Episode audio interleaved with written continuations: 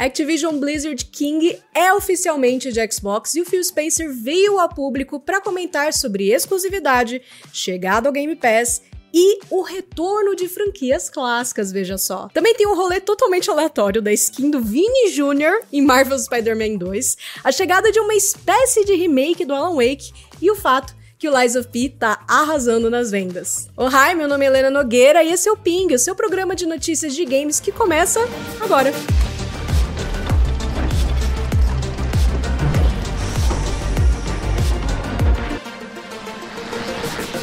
Passados cinco dias desde a conclusão da compra da Activision Blizzard, o chefe de Xbox veio a público para dar uma ideia do que é possível esperar a partir de agora. Em entrevista ao podcast oficial de Xbox, que foi ao ar ontem, na terça-feira, dia 17 de outubro, o Phil Spencer comentou sobre quando os fãs podem esperar ter jogos da Activision no Game Pass. O tio Phil culpou a demora do processo de aquisição, dando um vislumbre que, até a aprovação no Reino Unido, que aconteceu na última sexta-feira, havia muita incerteza de que a fusão ia acontecer mesmo. Ele falou assim: o processo regulatório demorou muito e, francamente, havia muita incerteza nesse processo até uma semana antes de fecharmos, ou na semana seguinte, quando a CMA finalmente tomou sua decisão. Não conseguimos trabalhar com a Activision sobre o catálogo de jogos. Agora que o acordo foi fechado, estamos dando início a esse trabalho. E há trabalho, viu? No podcast, o tio Phil também afirmou que, agora que a Activision é deles mesmo, não há planos de fazer Call of Duty exclusivo para vender consoles Xbox. E nisso ele tá incluindo também a exclusividade de de lançamento. De tipo, no sentido que o COD lança primeiro no Xbox e depois chega nas outras plataformas. Ele disse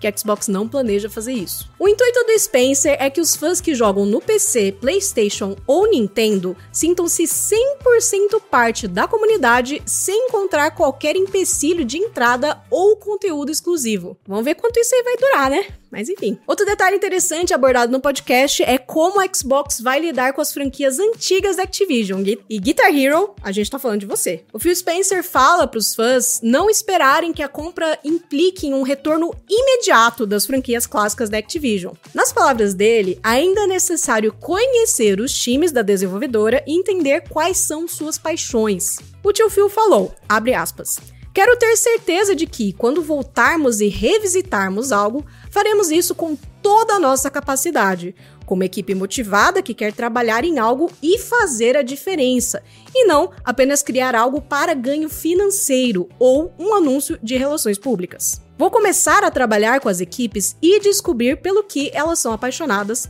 Fecha aspas. E a gente fica aqui na torcida que seja um bando de metaleiro apaixonado por Guitar Hero.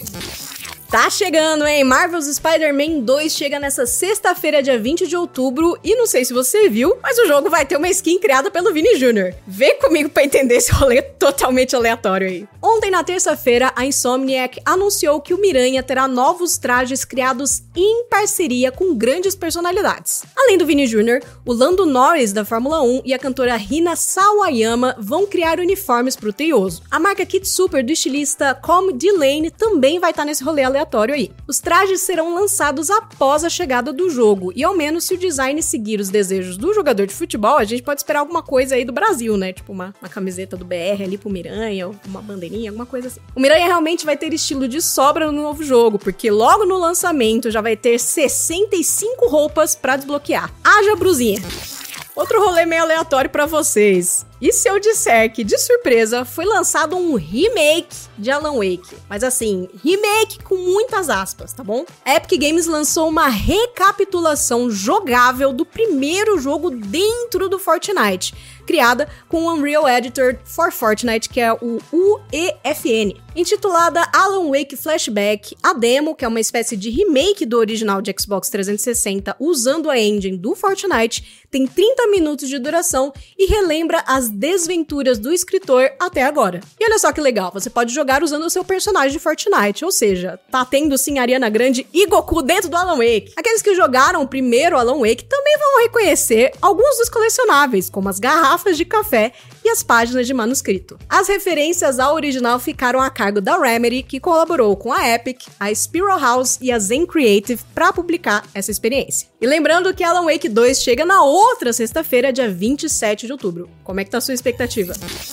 Passado um mês desde o lançamento, Souls-like do Pinóquio tá acumulando números expressivos. Ontem, na terça-feira, a NeoWiz anunciou que Lies of P ultrapassou um milhão de cópias vendidas em apenas 30 dias. Em comunicado nas redes sociais, o estúdio sul-coreano agradeceu os jogadores que embarcaram nessa aventura. Eles falaram assim, aspas, Gostaríamos de expressar a nossa mais sincera gratidão a todos os cidadãos de Krat. Obrigado a todos que nos ajudaram e acompanharam. Esperamos que vocês também se unam às nossas próximas aventuras. Fecha aspas. Olha aí, tendo jogado Lies of P completado recentemente, que jogão. Mal posso esperar pelos próximos jogos da NeoWiz, de verdade. Sucesso em pouco tempo, Souls-like do Pinóquio já tem prospecto de expansão. Na página de recrutamento da empresa, a NeoWiz procura por profissionais para trabalhar no DLC. Atualmente, o projeto se encontra em fase de planejamento de produção. A página de recrutamento não traz mais informações sobre a possível expansão, que por enquanto não foi divulgada de forma oficial, mas a gente fica aqui na torcida.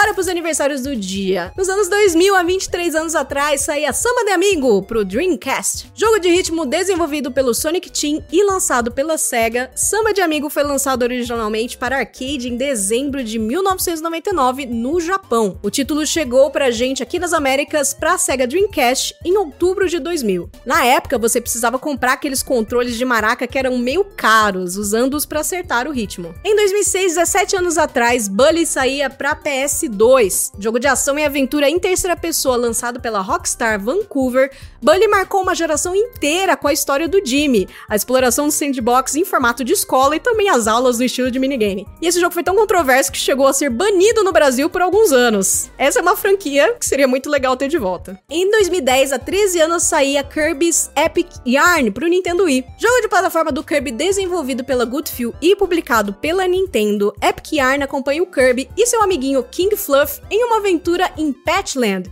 usando suas habilidades de barbante. E esse foi o Ping de hoje, meu povo. Não esquece de deixar o seu like aí no vídeo, se inscrever no canal e ativar o sininho para você ficar de olho nos próximos vídeos. É isso, galera. Bora conversar nos comentários. Um beijo para vocês. See ya!